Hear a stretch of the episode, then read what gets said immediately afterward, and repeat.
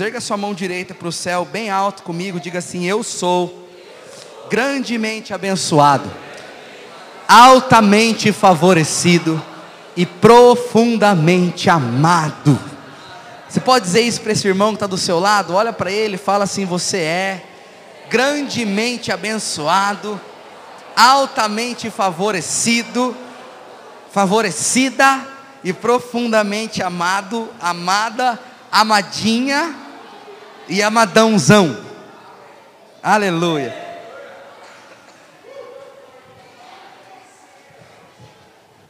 Irmãos, olha só, escute. Preciso da tua ajuda. Nós cremos que vamos viver nesse ano de 2020 um ano da abundante chuva. Amém, irmãos? Quem crê nisso, diga amém. Você sabe, existem a chuva temporã e existe também a chuva serôdia. Qual a diferença das duas chuvas do Velho Testamento? A chuva temporã é a chuva que vem para que os primeiros frutos brotem nas árvores. E a chuva serôdia é a chuva que vem preparando para a colheita. Hoje eu estou falando mais sobre colheita, né? Eu não sou agricultor, mas você sabe, não tem como você ver a semente frutificando sem a chuva temporã, porque é a chuva temporã que vai preparar o solo para que os frutos sejam fortes. Mas ainda que os frutos cresçam sobre debaixo da terra, ele não vai nascer em abundância sem a chuva serôdia, porque a chuva serôdia que vai fazer os frutos se multiplicarem. Amém? Eu creio que isso vai acontecer em 2020, em nome de Jesus. Quem crê, diga amém. amém. Pastor, como que vai acontecer isso? Através da mensagem. Nós temos uma mensagem. Qual é a mensagem que nós temos e carregamos? Qual, irmãos? É a mensagem do Evangelho.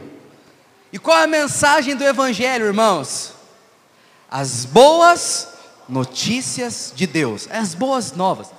Então não há nenhuma mensagem tão poderosa, não há nada mais elevado. Muitas pessoas falam, pastor, nós temos que pregar outras coisas. A gente tem que pregar sobre isso, sobre aquilo, sobre aquilo outro. Não, não, não, irmãos.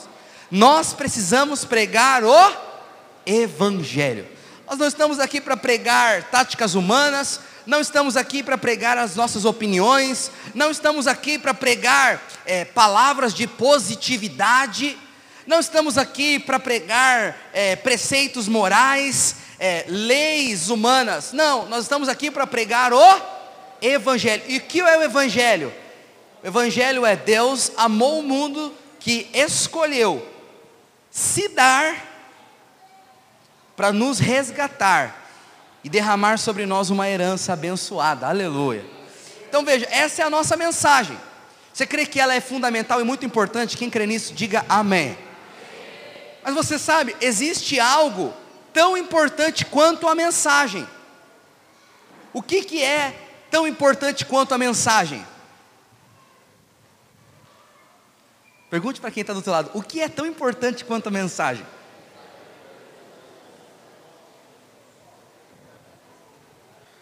Irmãos, a gasolina é importante? Sim ou não? Sim ou não, irmãos? Mas o que é tão importante como a, quanto a gasolina? O carro. O que adianta você ter a melhor gasolina se você não tem um carro para andar? Então, tão importante quanto a mensagem do Evangelho é a forma como nós anunciamos essa mensagem, é o caminho, é a estratégia que usamos para pregar. E hoje eu quero compartilhar com você sobre isso sobre a nossa visão, por que somos como somos. Você sabe o que, que um cromossomo falou para um outro cromossomo? Quem sabe? Ele disse: cromossomos felizes. E hoje eu quero te falar por que nós somos cromossomos. Por que, que nós somos uma igreja em células? Por que, que nós nos reunimos nas casas? Por que, que nós temos essa prática como igreja? Por que, que nós não temos cultos durante a semana? Por que, que nós, final de ano, às vezes diminui as reuniões e as células não? Por que, que para nós não tem departamentos? A nossa igreja não, tem, não é uma igreja departamental. Nós não temos nenhum departamento na igreja. Por que, que somos assim? É importante você saber, porque nós cremos que tão importante quanto a mensagem é o veículo pelo qual nós anunciamos essa mensagem. Amém, irmãos?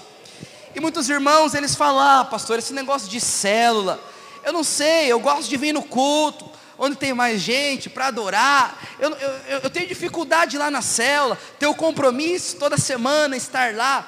Eu quero te falar, muitas pessoas pensam que nós somos uma igreja em células por modismo.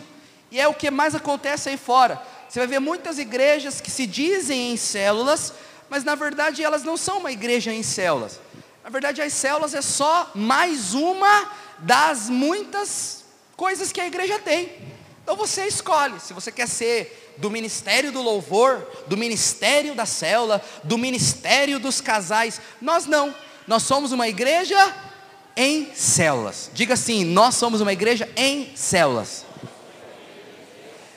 Pastor, você quer falar das células? Não, não, não, não. Eu quero te falar do propósito eterno de Deus. Diga assim comigo: o propósito eterno de Deus.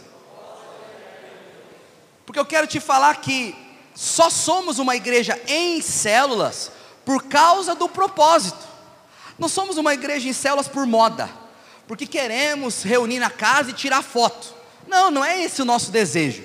Nós somos uma igreja em células, porque nós cremos que essa é a maneira bíblica e correta de nos reunir. Eu, com todo o meu coração, falo para você: igreja, eu estava, ontem a gente foi visitar uns irmãos, e eu falei, para nós, igreja, não é isso aqui que acontece domingo. Isso aqui é igreja, amém, irmãos? Amém? Mas eu vou te explicar daqui a pouco aqui. Igreja para nós é muito mais do que essa reunião. Para nós, igreja é um estilo de vida. E aonde que a igreja verdadeiramente acontece? Na célula. Então nós somos uma igreja em células, porque nós temos revelação disso. A gente não é a igreja que fica fazendo congresso e isso. Esse dia o irmão chegou em mim e falou: Pastor, faz um ano que eu estou na igreja, nós nunca fizemos um evento. Eu falei: Porque a gente não é uma igreja de eventos, a gente não faz eventos. Nós somos uma igreja que está firmada no propósito eterno de Deus. Amém, irmãos? E por que, que até mesmo as células não avançam? Tem células, às vezes, no nosso meio que elas não rompem, elas não avançam.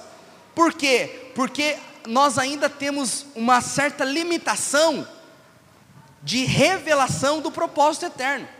Porque eu te falo, irmãos, eu queria que você pegasse sua Bíblia, abrisse comigo em 1 João, 1 João, não é o Evangelho, é a epístola, a primeira epístola de João, capítulo 2, versículo 17.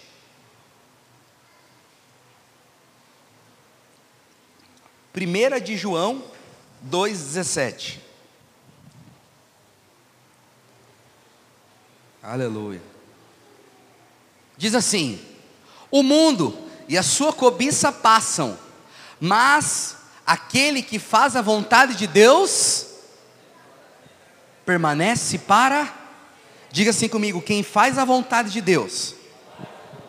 Fala bem alto, fala assim: quem faz a vontade de Deus permanece para sempre. Muitos irmãos já falaram: ah, pastor, porque a igreja lá fulano fazia célula e não faz mais, não deu certo. Não, não é que não deu certo, é porque existe um motivo pelo qual somos uma igreja em células. A célula ela está no coração de Deus. E eu te falo, aquele que faz a vontade do Senhor, a Bíblia mesmo está dizendo que o que, que vai acontecer com essa pessoa? Permanece para sempre. Tudo que você faz debaixo da vontade de Deus vai permanecer, vai crescer, vai frutificar. E infelizmente muitas células, às vezes até no nosso meio, não avança porque as células acontecem fora do propósito de Deus. São apenas reuniões religiosas. Quem deseja ver a sua célula esse ano multiplicar, crescer, avançar em nome de Jesus, diga glória a Deus. Fala para quem está do seu lado, vamos multiplicar esse ano, irmão. Não, é o que eu quero, o primeiro culto do ano eu já quero entrar assim, Marcos. Porque esse ano vai ser o nosso ano. Nome de Jesus. Vai ser um ano de prosperidade em todas as áreas. Amém, irmão? Você vai ver portas se abrindo sobre você. E eu te falo, se você fizer a vontade do Senhor, você vai permanecer para sempre. Tudo que é feito debaixo da vontade de Deus permanece. Mas muitas coisas não avançam porque não são feitas debaixo da vontade de Deus. Aquele que edifica debaixo dessa revelação vai provar de frutos, vai provar de abundância. Eu te falo, irmãos, quando a Bíblia fala quem faz a vontade do Senhor permanece, eu quero te perguntar: qual é a vontade do Senhor? Qual é a vontade? Pergunte para quem está do seu lado: qual é o propósito eterno de Deus? Eu quero falar com você aqui hoje algo muito, mas muito profundo, sério e elevado. Pergunte para esse irmão, essa irmã do teu lado, fala assim: qual é o propósito eterno de Deus? Hoje eu só quero começar a falar sobre o assunto. Semana que vem eu vou continuar falando, amém, irmãos? Eu perguntei essa semana para o irmão, ele caiu para trás. Ele falou: que eu tenha filhos? Eu falei: não. Que eu case? Eu falei: não. Que eu compre uma casa? Eu falei: não. Que eu seja rico? Eu falei: não. O propósito eterno de Deus é muito mais elevado. Amém, irmãos? E eu quero te falar. Quando eu te falo assim, ó, qual é a vontade de Deus, Lucas? Eu estou me referindo ao propósito eterno. Existem vontades de Deus que são específicas. Amém? Mas existe uma vontade, uma, uma vontade que está no coração de Deus que nós chamamos de o propósito eterno. É o grande, é o maior é o mais elevado desejo e sonho do coração do Pai. Amém? Fala para quem está do seu lado, vamos fazer silêncio, irmão. Fala assim. Ó, viu como melhorou? Obrigado. Então quero te falar, como que nós podemos descobrir o propósito eterno de Deus? Qual é esse propósito? Primeira coisa que você precisa entender: o propósito eterno de Deus começa na eternidade. Diga assim: o propósito Fala bem alto, o propósito começa na eternidade. Veja, ele começa na eternidade, por isso se chama o propósito eterno. E Deus é um ser eterno, ele não tem começo de dias nem fim de existência. Irmãos, se o Senhor é um Deus eterno, logo o seu propósito existia antes dele criar todas as coisas. E eu te falo, se você é um filho amado, que ama o coração do seu pai, eu tenho certeza, e eu vou falar aqui, você vai dizer amém, quer ver? Eu tenho certeza que você, como um filho amado, que ama o seu pai, o maior desejo do teu coração é agradar e satisfazer a vontade do coração dele. É verdade? Sim ou não? Veja, se você quer fazer a vontade do pai, você precisa descobrir qual é o grande, o mais alto e poderoso profundo, elevado desejo do coração dele. Eu quero te falar, esse desejo nasceu na eternidade, muito antes dele criar todas as coisas. E eu quero te falar, tudo que fazemos como igreja deve ter o seu foco, deve ter a sua fonte no propósito eterno. Por que, que tem muitos irmãos que começam e não terminam? Por que, que muitos irmãos que começam bem, animados, motivados, mas no meio da caminhada se frustram, param, retrocedem? Por quê? Porque eles não construíram a casa deles sobre o propósito eterno. Existe um propósito eterno. Amém, irmãos? Mas eu te falo, Deus não está interessado naquilo que você pode fazer para Ele. Por isso que Ele nos deu da sua graça. Ele nos recebe, nos aceita e nos ama incondicionalmente. Quem pode dizer amém por isso? Então veja, não há nada que você possa fazer para que Deus fale, uau! Mas eu te digo, se você escolher viver pelo propósito eterno, ah, eu te garanto, irmãos, existe uma recompensa que ninguém mais terá a não ser você. Amém? Veja, hoje você está recebendo uma grande chave espiritual. Então, sendo Deus eterno, sem começo de dias, nós precisamos entender que esse propósito ele partiu lá da eternidade. Pode colocar, projetar alguns textos para mim?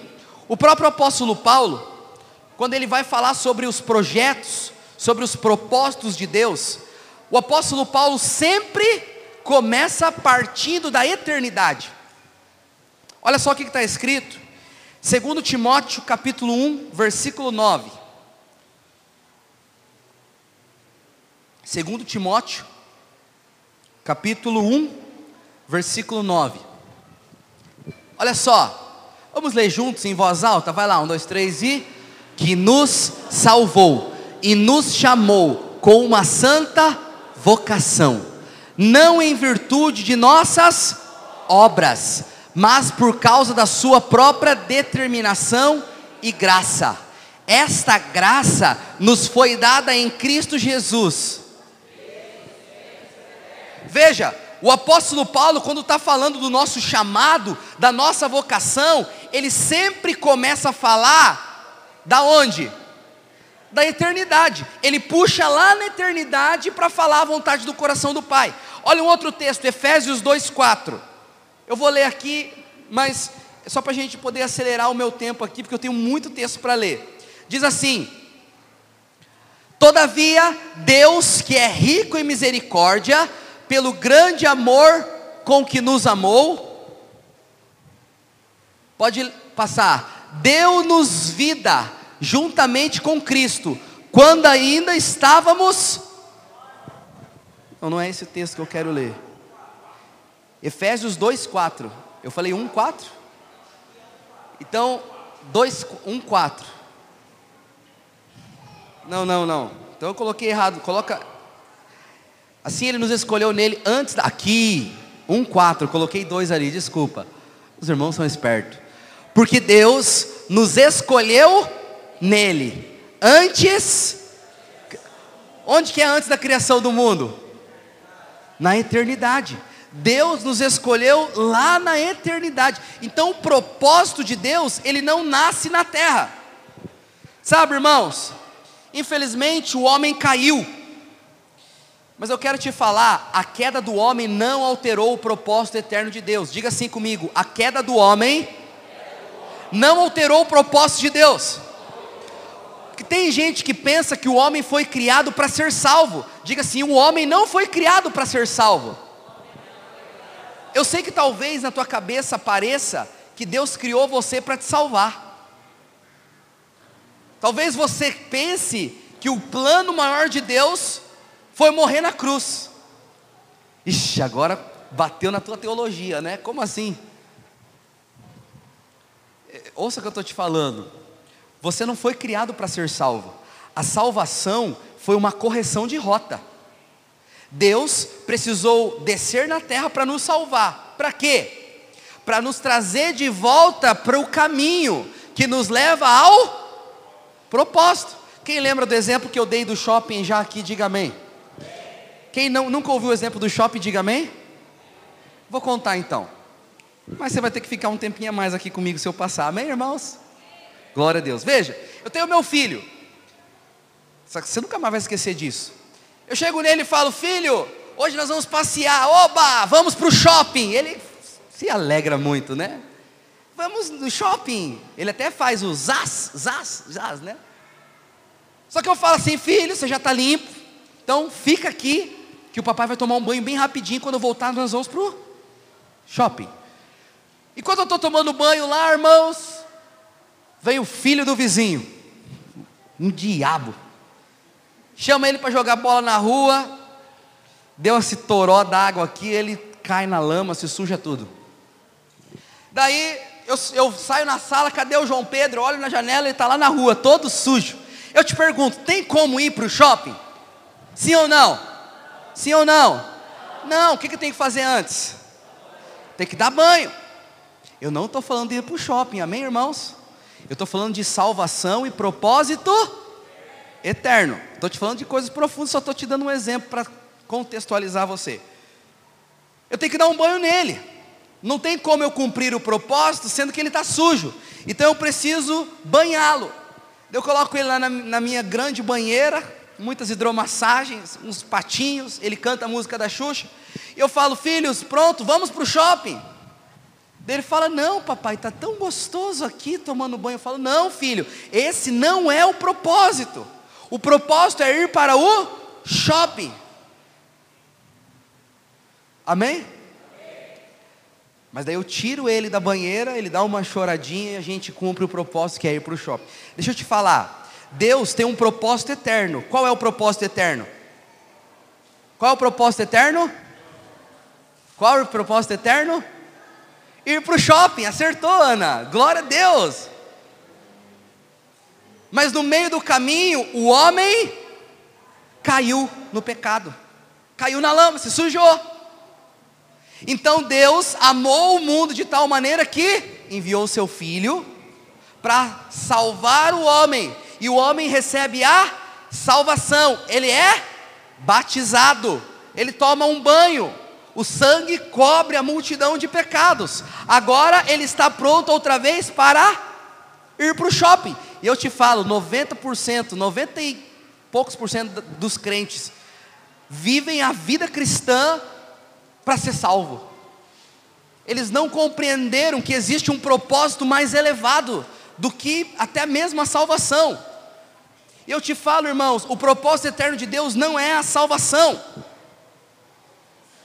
Outros ainda interpretam o propósito eterno de Deus como a ordem que Deus deu para Adão. Que Deus deu, qual foi a primeira ordem que Deus deu para Adão? Gênesis 1, 28 multiplique-se, sejam fecundos e encham a terra. Então o que, que as pessoas falam? O propósito eterno de Deus concluem muitos que é o que? Ganhar almas. Fala para quem está do seu lado, ganhar almas. Não é o propósito eterno de Deus. Meu Deus, pastor, eu sempre aprendi isso. Ganhar almas é o centro do coração de Deus mas não é o propósito eterno. Existe um propósito mais alto, aleluia. É muito poderoso isso aqui, irmão. É muito poderoso, porque veja, você pode pensar no propósito eterno por Adão, mas o propósito eterno começou quando? Na eternidade, antes de Adão. Partindo desse ponto, né, de multiplicar, de encher a terra, muitas pessoas olham a vida com Deus como governo e reino. Já viu que muita gente vive assim, que é o reino, é o reino, é o reino de Deus, é, é tudo é o reino de Deus, pastor. O negócio é o reino. Fala para quem está do seu lado, o negócio não é o reino. Fala, é o propósito eterno. É, existem igrejas, hoje em dia tem muitas igrejas que eles são chamados de igreja com propósito. Então o que é as igrejas com propósito? Existem igrejas que o propósito deles é missões. Então o centro da igreja é o que? Missões. Tem outras igrejas que o centro deles é, é projeto social. Então muitas igrejas são igrejas com propósito e o centro ali é o projeto social, porque Jesus também falou: se você der de comer, se der um copo de água para os pequeninos, você vai estar dando para mim. Mas é, ação social ao propósito eterno de Deus? Sim ou não? Sim ou não? Não! Nem ganhar almas. Meu Deus do céu, pastor, então a gente não vai ganhar mais alma. Calma, calma. Amém, irmãos? Amém? Mas deixa eu te falar, qual seria então o desejo do Pai? Qual é o coração do Senhor? Muitas outras pessoas pensam que nós precisamos transformar a sociedade. Então eles falam, pastor, nós vamos transformar o litoral. Eu quero te falar, irmãos, ouça o que eu estou te dizendo com amor e carinho. Todo mundo está ouvindo, diga amém. Quem está perdido aqui, diga amém. Se encontra aí, amado, em nome de Jesus. Olha só, se encontra. Nós não vamos transformar o litoral, amém, irmãos? Não vamos. Esse mundo não vai ser transformado. Pastor, como assim? Você está atacando a minha, a, minha crença? Pois é, a importância de você crer da forma certa. Porque a Bíblia fala que esse mundo já está julgado e não vai sobrar pedra sobre pedra. Jesus disse, irmão. Jesus disse que vai vir uma nova cidade do céu, chamada de como? Nova Jerusalém, onde lá nós iremos habitar. Quem pode dizer glória a Deus? Então eu te falo, muitas igrejas elas trabalham para transformar a sociedade. Nós temos que mudar as estatísticas. Sim, eu acho importante sermos uma igreja atuante, que cuida é, dos necessitados, que faz missões. Não estou dizendo contra isso, não. Eu já vou chegar ali, amém, irmãos? E semana que vem, se você vir, você vai compreender. É uma forma de você não faltar semana que vem. Mas eu quero te falar: esse não é o propósito eterno de Deus. Não é. Porque se o propósito eterno de Deus está ligado com coisas que aconteceram depois da queda do homem, por que, que nós temos que assumir o governo? As pessoas dizem. Muitas pessoas falam, ó, a igreja ela tem que ir para a política, a igreja tem que entrar na mídia, a igreja ela tem que entrar é, no governo, ela tem que entrar na moda, e existe uma onda muito grande no Brasil disso. Essa, essa fase dos pastores famosos, que não existia antigamente, de Instagram, de Facebook, YouTube. Por quê? Porque existe uma teologia que entrou na igreja onde nós precisamos é, mostrar para as pessoas quem somos. Pastor, mas Jesus não disse que nós somos luz do mundo e sal da terra? Sim, irmãos, luz do mundo para iluminar para aquele que está perdido o caminho da eternidade. Amém? Porque o problema é que hoje existe uma parcela do, dos crentes, que são nossos irmãos e amados, eles querem fazer exatamente o que a Igreja Católica fez há séculos atrás, quando a Igreja Católica começou a governar a terra, e foi um tempo de morte, foi um tempo de destruição, e não é isso o desejo de Deus. Muitas pessoas pensam que a vontade de Deus está ligada com coisas que aconteceram depois da queda do homem, mas não é o propósito eterno de Deus. O propósito eterno de Deus começou antes de todas as coisas serem criadas. Quem pode dizer amém? E eu te falo, irmãos, se nós edificarmos uma igreja sobre o propósito eterno, debaixo do propósito eterno, daí sim, nós vamos fazer missões e vamos ganhar muitas almas. Quem quer ganhar muitas almas comigo, diga amém. Esse ano eu, eu falei para mim mesmo, eu vou ganhar almas como eu nunca ganhei almas na minha vida. Esse ano. Mas por que, que eu vou ganhar almas? Não é porque eu creio que esse é o propósito eterno. Eu sei qual é o propósito eterno. E como resultado, para que o propósito eterno se cumpra, eu vou tão salvar o perdido. Por causa que o propósito eterno deve ser cumprido, então eu vou fazer missões eu vou cuidar do carente, nós vamos ter trabalhos de ação social nessa cidade, em nome de Jesus, amém, irmãos? Por conta do propósito eterno, nós vamos sim transformar as estatísticas da cidade. Eu creio que vai chegar um momento que o litoral do Paraná vai ser tocado pela nossa igreja. Você crê nisso? Diga amém. Eu não tenho dúvida disso, é questão de tempo. Agora, dia 16 de janeiro, vai fazer quatro anos do nosso primeiro culto aqui. Aleluia, que benção isso, né? Fazer quatro anos. Tinha que fazer uma festa, né? Quatro anos que a gente começou a nossa igreja. Mas eu te falo, é questão de tempo. Os índices sociais, econômicos da cidade vão ser transformados. Mas eu já vi muitas igrejas que até cresceram aqui. Eu já vi muitas igrejas que você falava, ó, oh, todo mundo é daquela igreja lá. Mas o que aconteceu com essas igrejas? Elas quase foram, quase acabou quase foram destruídas. Por quê? Porque elas não foram edificadas sobre o propósito eterno. Porque aquele que faz a vontade do Senhor permanece para sempre. Então quero te dizer agora, meu Deus, meu tempo está voando. Eu quero te contar qual é o propósito eterno. Houve um tempo em que havia somente Deus. Eu quero te falar o que Deus fazia quando só existia Ele. Esse é o propósito eterno.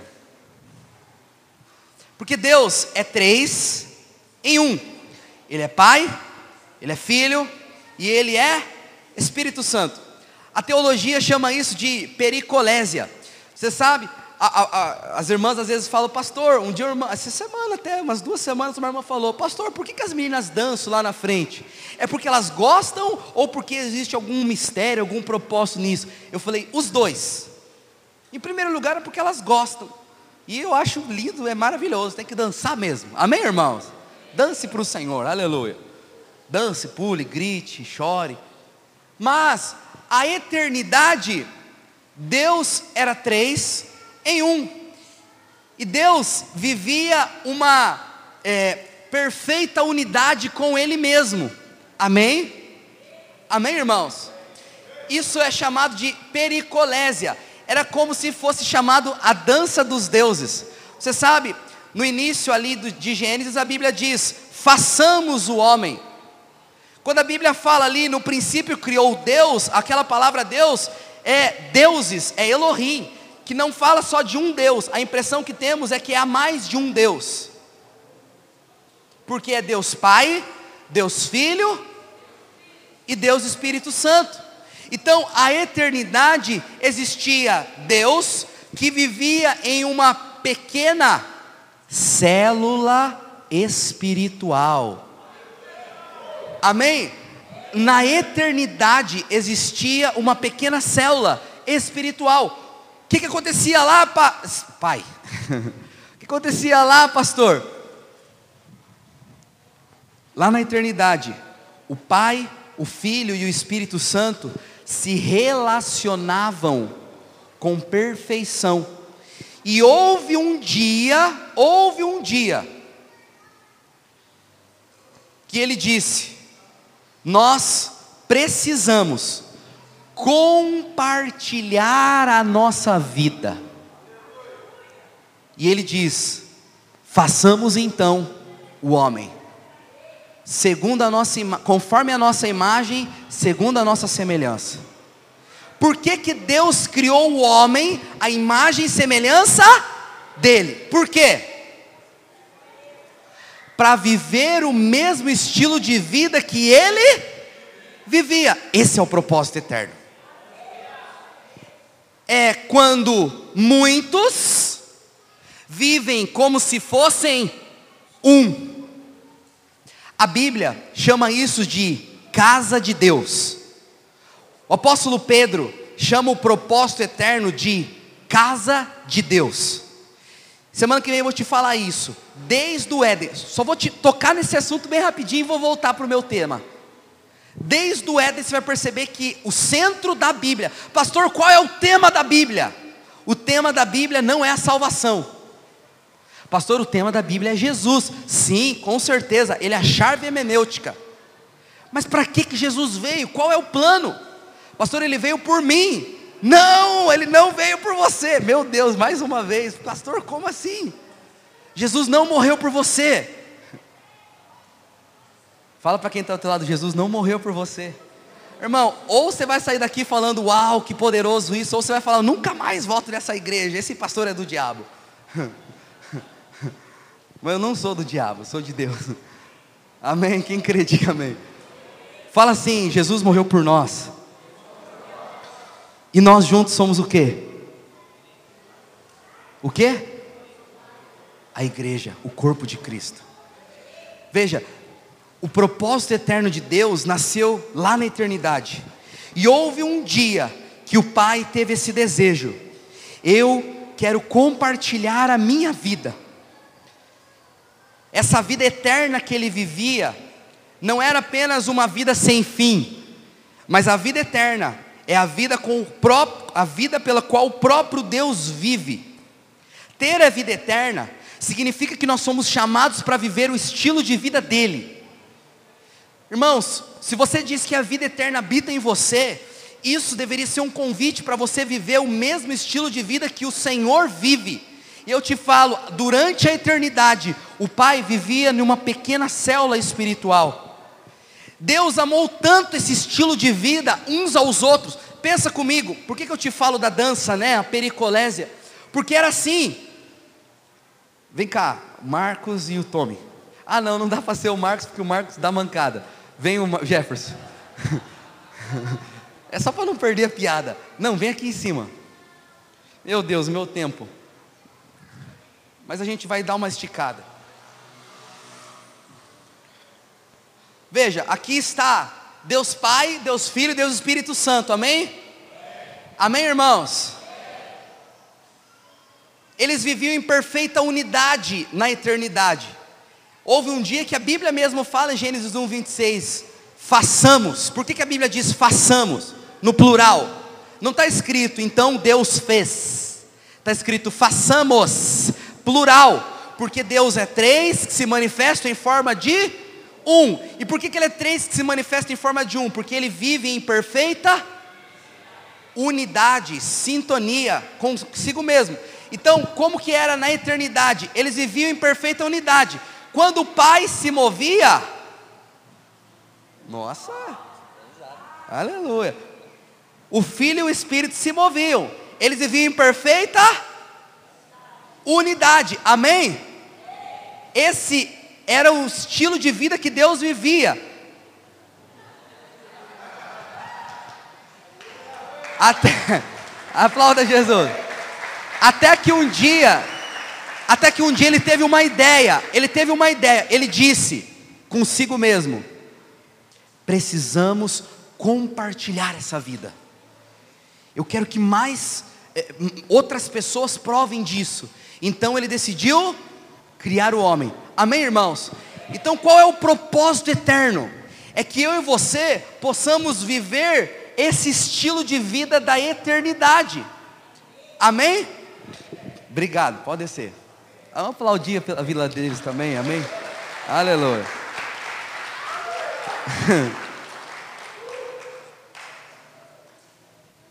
Então veja, ouça que eu vou te falar aqui. Quando somos muitos, mas vivemos na unidade, entramos no princípio da divindade, que é ser um. Jesus disse, Pai, a última oração de Jesus, onde Jesus vai dar o relatório dele, dos 33 anos e meio que ele viveu na terra. Você sabe, Jesus deu um relatório para o Pai. Naquele relatório, ele, ele prestou conta da missão que o Pai deu a ele. Ele falou: Pai, o Senhor me deu uma missão, e eu estou aqui te dizendo o meu relatório final. Mas eu quero te pedir, faz com que eles sejam um. Essa é a vontade de Deus, esse é o propósito eterno. E eu te falo, poderíamos chamar isso de muitas coisas, porque foi uma decisão muito radical. E eu quero te falar, irmãos, a gente só vai ser igreja, e eu quero te falar, a própria palavra, essas próximas semanas eu vou estar falando sobre isso, mas eu quero te dizer, escute o que eu vou te dizer. A própria palavra igreja não é o que muitas pessoas imaginam que seja. Não é porque está escrito ali na frente igreja que verdadeiramente é igreja. Não é porque tem o um nome, hoje em dia está na moda, né? Church, que de fato é igreja. O que é igreja? Igreja é quando muitos são um. Diga assim comigo: igreja é muitos sendo um. Então veja, por conta da queda do homem, isso é muito difícil. Porque o homem caiu no pecado, se tornou complicado nós termos agora uma verdadeira unidade. Porque agora que o pecado entrou, o homem se tornou avarento, se tornou egoísta, individualista. Mas eu creio que o Espírito Santo está restaurando isso no nosso meio, em nome de Jesus. Amém, irmãos? Por quê? Porque eu e você fomos criados para viver o estilo de vida que Deus vive. E o estilo que Deus, de vida que Deus vive é um estilo de vida uns aos outros. Eu te falo, ninguém vai poder se sentir pleno, completo e cumprir o propósito pelo qual ele nasceu, sem que ele descubra o poder da unidade, sem que ele aprenda a caminhar em perfeita unidade uns com os outros. Amém, irmãos? E eu quero te falar, qual é a melhor forma? Qual é a melhor forma para que a gente possa cumprir o propósito eterno de Deus, que é muitos que são um. Qual que é, irmãos? Os irmãos estão olhando lá para cima, o que aconteceu lá? Ah, não tem nada, beleza, olha aqui agora. Qual é a melhor forma como nós podemos fazer para que muitos possam viver o estilo de vida que Deus vivia, que é um? É a célula. Não existe outra forma de você poder cumprir o propósito eterno, que é eu, o Jonas e o Tome. Somos três, mas que nos tornamos um. Como que nós fazemos isso? Dentro de uma casa, sendo um, compartilhando a vida de Deus, compartilhando do próprio Deus. Eu te pergunto, aqui nesse culto, tem como ser um? Sim ou não? Não. Tem como orar em unidade? Tem. Tem como ligar na terra e ligar no céu? Sim. Mas não tem como ser um. São muitas as questões dos nossos corações. Talvez você está aqui no culto, você está pensando, ah, porque esse irmão aqui do lado não para de conversar. Porque a criança aqui do vizinho não para de passar na minha frente e me atrapalhar. Às vezes você fica pensando, meu Deus, que calor. Esse cheiro de fumaça, da onde que está vindo? Às vezes são tantas coisas, não tem como ser um quando são muitos. Mas lá na célula tem. Porque lá na célula a gente se reúne em 5, 10. Quando passa ali de 15 pessoas, já está na hora de multiplicar. Percebe? Esse é o propósito eterno de Deus. E eu digo, irmão, toda a nossa percepção de célula muda quando compreendemos que aquilo que estamos fazendo não é por conta de modismo. Nós não somos uma igreja de células por moda. Não, pastor, é que tem muitas igrejas, cada uma pensa de uma forma, cada uma crê de um jeito. Sim, eu concordo com você. Eram 12 tribos de Israel, mas eu te falo, o propósito eterno de Deus, somos muitos vivendo como se fosse um. Chame de célula, chame de grupo pequeno, chame de GP, chame de grupo de crescimento, chame do que você quiser. O nome que nós damos é célula. Esse é o propósito eterno de Deus. E eu te falo, eu me sinto um grande privilegiado em saber que aquilo que nós fazemos toda semana não é algo humano. Na célula não tem grandes pregadores, na célula não tem grandes cantores, na célula não tem pessoas muito talentosas, mas na célula acontece exatamente o que o Pai fazia lá na eternidade. Quem pode dizer glória a Deus por isso? Você pode perceber que existe duas verdades espirituais aplicadas. A Bíblia fala que existe o aspecto individual e existe o aspecto coletivo da vida cristã. Por um lado, você crê que Cristo está em você, sim ou não? Sim ou não? Diga assim: Cristo está em mim. Esse é o aspecto individual de Cristo. Cristo está em mim de forma particular. Cristo está em mim de forma pessoal. Mas não é errado também se eu dizer que nós estamos em Cristo. Concorda comigo? Diga assim: nós estamos em Cristo. Esse é um aspecto coletivo de estar em Cristo. Por um lado, eu, Cristo está em mim, indivíduo. Por um lado, nós estamos em Cristo, é um aspecto coletivo. Veja, irmãos, porque Cristo está em mim, eu nasci de novo, tenho comunhão com o Pai.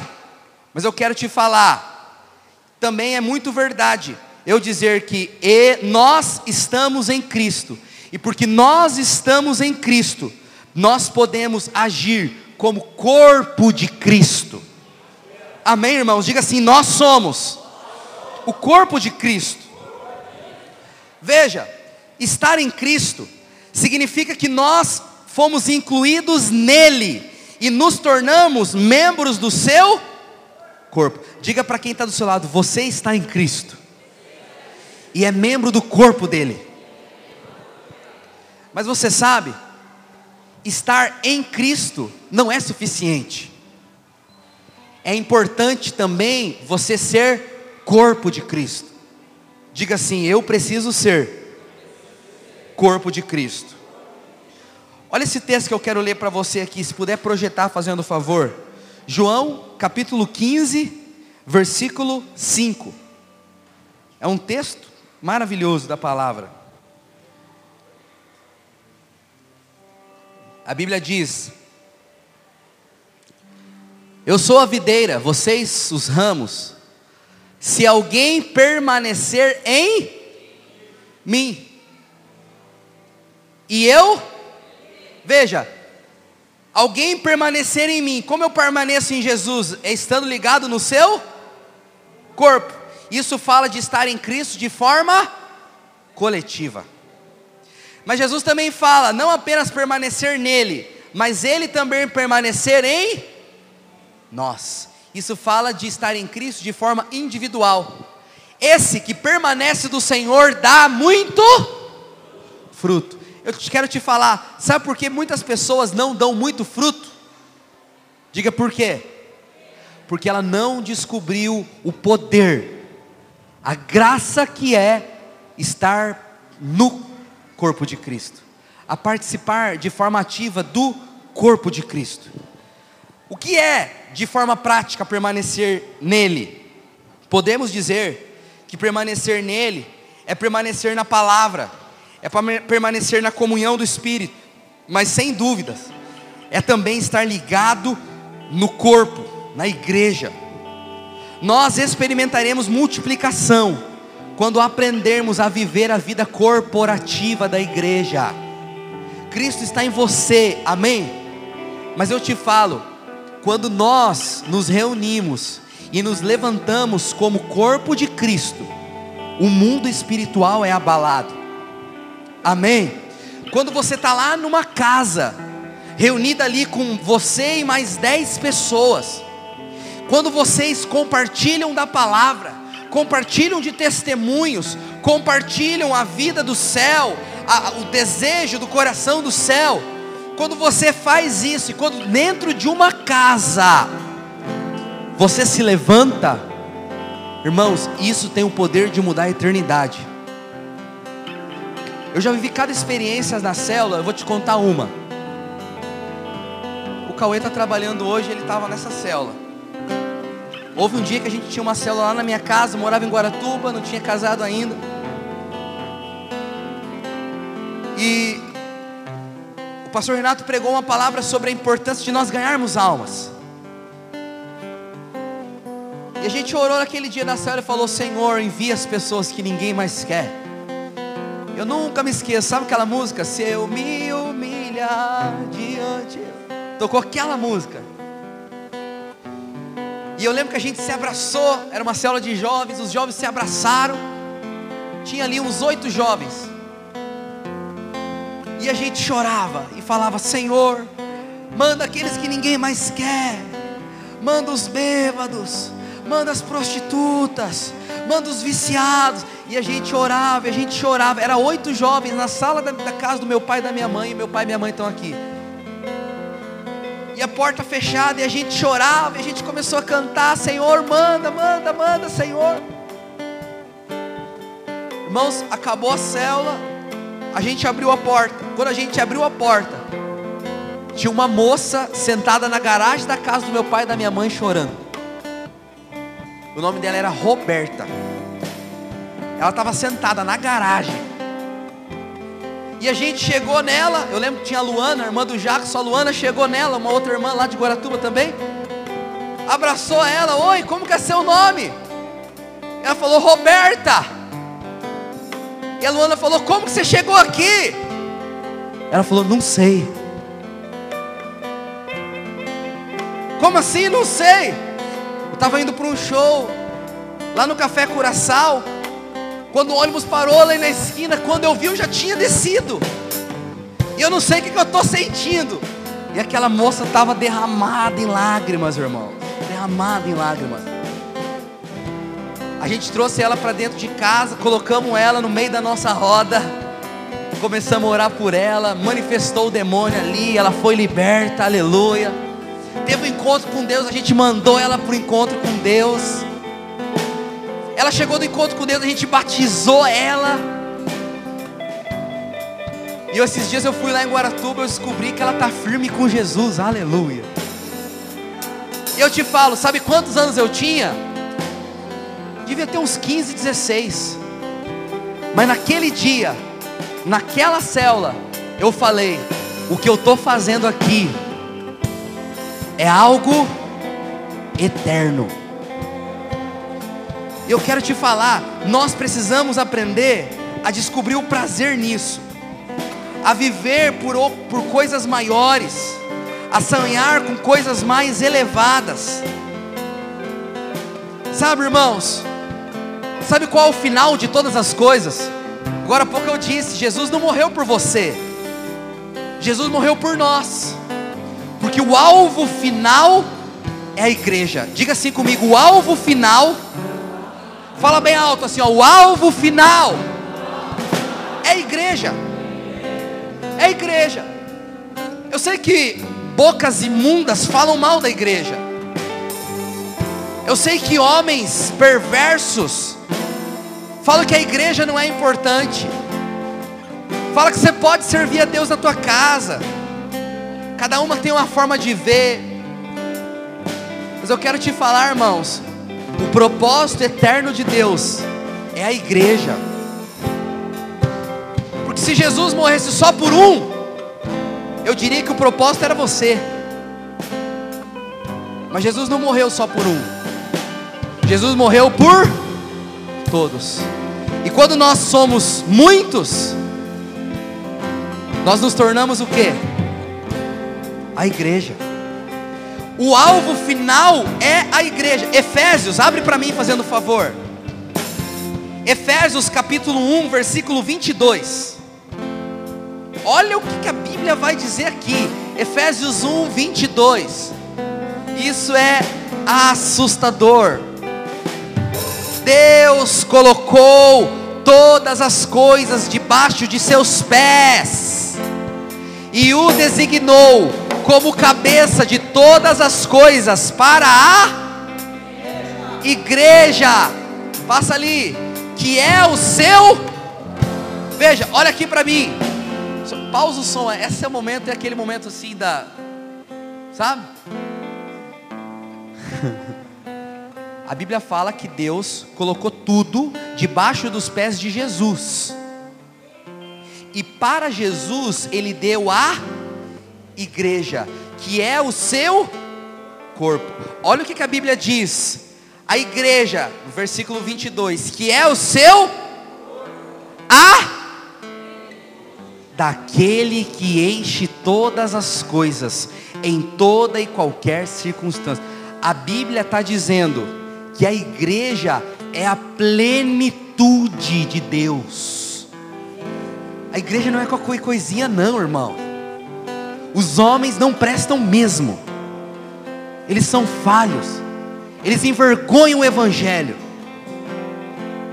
Eu já vi coisas nessa cidade aqui que, que dá vergonha de dizer que, que são irmãos, mas a igreja é poderosa ela é guardada pelo Senhor. Não é à toa que faz 2020 anos que estão tentando destruir a igreja e não conseguiram. Escândalo não destruiu a igreja, o pecado não destruiu a igreja, nada pode parar a igreja. Ela é muito poderosa. E eu quero te falar com toda reverência: você é alguém muito poderoso na terra porque você faz parte do corpo de Cristo, que é a igreja. Veja, quando você entende o propósito eterno, a tua forma de encarar a vida muda. Porque você fala, opa, então não é só ir no culto domingo, não! Existe um propósito maior. Amém, irmãos? Pastor, mas Cristo é só o cabeça? Não! Cristo é o corpo inteiro. Cristo é o cabeça, Cristo é o corpo, tudo é Cristo. E nós estamos em Cristo. Quem pode dizer aleluia? Quando o apóstolo Paulo estava perseguindo os cristãos, o que, que Jesus falou com ele? Lembra? Saulo, Saulo, por que me persegues? Mas Paulo estava perseguindo Jesus, irmão? Sim ou não? Não, ele estava perseguindo quem? A igreja. É porque quando você fala da igreja, você está tocando, sabe em quem? No próprio Deus. Eu não conheço uma pessoa que falou mal da igreja e ficou bem, porque eu quero te dizer, irmão, os homens são falhos, mas não pense que o noivo vai ficar feliz se você ficar falando mal da noiva dele.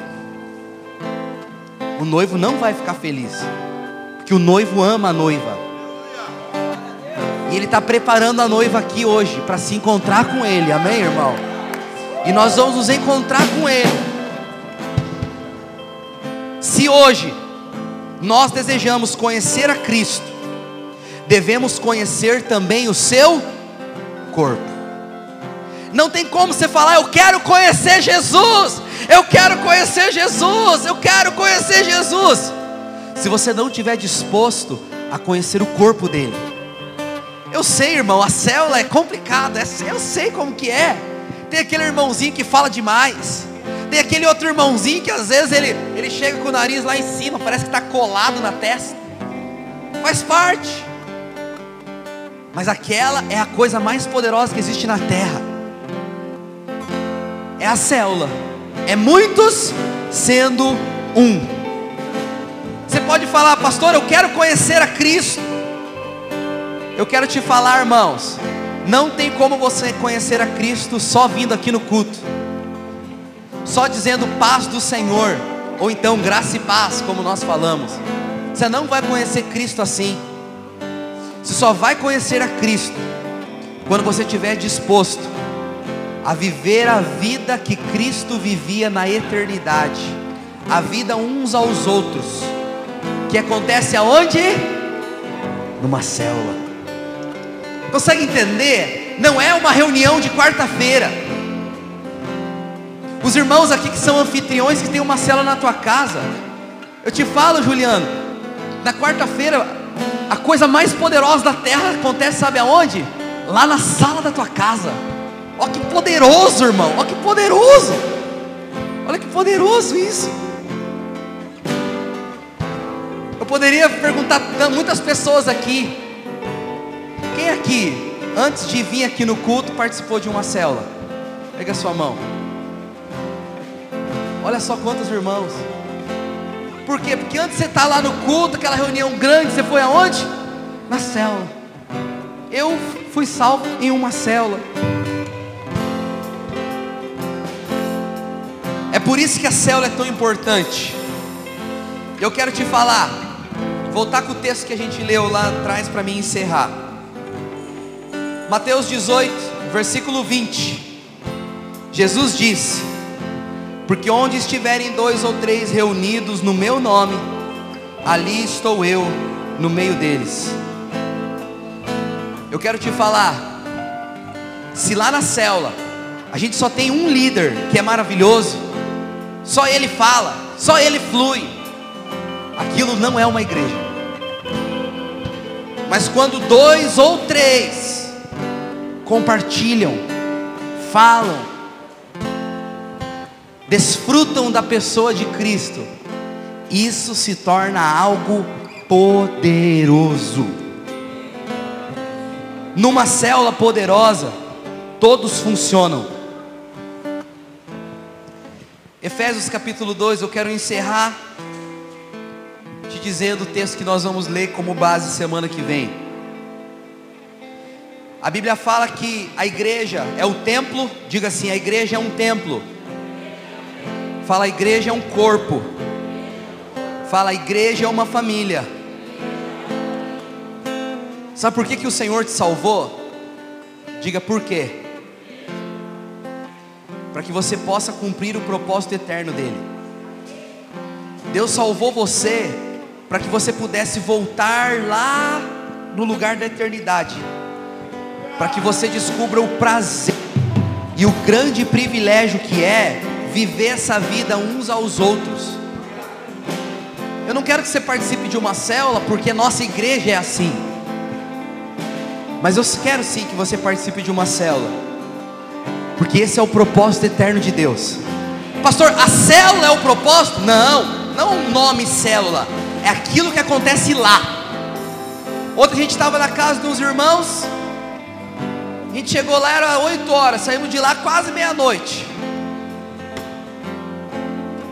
E a gente cantou, adorou, orou, teve profecia, teve palavra revelada,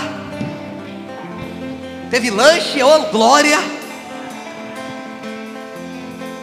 E eu falei: Isso aqui se chama igreja. E tudo que não é isso, não é igreja. E eu quero te falar, irmãos, o corpo de Cristo é a imagem de Deus. Hebreus 1, verso 3 diz que Cristo é o resplendor da glória e a expressão exata do seu ser. De forma individual, Jesus revela quem Deus é. Diga assim comigo, de forma individual. Jesus revela quem Deus é. Fala assim comigo, mas de forma corporativa. Quem revela quem Deus é, somos eu e você juntos, quando nós somos a igreja. É por isso que as pessoas daí fora, e eu quero te falar só algo. Existem muitas religiões que levam muito mais a sério o poder da igreja do que os próprios cristãos. Os católicos, por exemplo, quando eles passam na frente de um templo, de um prédio, que, que eles fazem? Eles fazem o sinal da cruz, porque aquela igreja para eles representa quem? O próprio Deus. Aquela ali é a casa de Deus. Então eles têm reverência. Mas muitos cristãos, isso aqui não é a casa de Deus, amém, irmãos? Isso aqui é um barracão, nós chamamos de prédio, é um prédio, é um barracão. A igreja está reunida aqui, amém? Mas muitos irmãos não têm reverência quando a igreja está reunida. Eles passam às vezes o culto inteiro conversando, mexendo no celular, não respeitam. Eu sinto que é tempo de nós avançarmos na nossa revelação do que é a igreja de Jesus. Entender que isso aqui é algo muito sério. E eu quero te falar. Só tem uma forma de um mundo conhecer que Jesus veio na terra. É quando eu e você nos tornarmos um. Quando eu e você nos levantar para dizer: Eu quero viver esse estilo de vida que Deus vive. Eu quero. Eu sei que é difícil. Vai ter muitos desafios. Semana que vem eu vou falar sobre a vida prática, o propósito eterno, como compreender o propósito eterno. Mas eu quero te falar, irmãos, Deus vive em comunidade. E é na comunidade que Deus vai se expressar. Deus pode usar muito você, mas Ele vai ficar limitado com as tuas fraquezas. Só que se eu e você nos levantar juntos, como igreja, como corpo de Cristo, se cada uma das nossas células for uma pequena igreja, se cada casa for uma verdadeira igrejinha, irmãos, não há quem possa contra a igreja. O próprio Jesus disse: as portas do inferno não prevalecerão contra ela. Eu quero te falar, fique de pé nessa hora. Se eu e você entendermos isso, eu quero te falar, a chuva de Deus vai vir esse ano. Você crê, amém? Eu creio que vai vir. Mas se eu e você entender o propósito eterno, qual é o propósito eterno? A chuva vai vir. E quando ela bater na terra, ela vai encontrar um povo preparado para multiplicação abundante. E eu quero te falar, 1 João, capítulo 2, que a gente leu. Coloca para mim. 1 João 2,17. Primeiro texto. O mundo e a sua cobiça passam, mas aquele que faz a vontade de Deus permanece. Se você quer ter um ano próspero, abençoado, eu quero te dizer: faça do propósito de Deus o seu grande propósito de vida. Sabe por que, eu sou pastor? Não é porque eu sou bom, porque isso não é verdade. Não é porque eu sou inteligente, porque isso não é verdade. Não é porque eu sou bonito, ainda que seja verdade. Mas eu sou pastor, porque eu decidi entregar a minha vida pelo propósito eterno. Só que não é só os pastores que deveriam fazer isso. Todo cristão foi chamado para fazer a vontade do Pai. E aquele que faz a vontade do Pai permanece para sempre. Eu quero permanecer, amém, irmãos?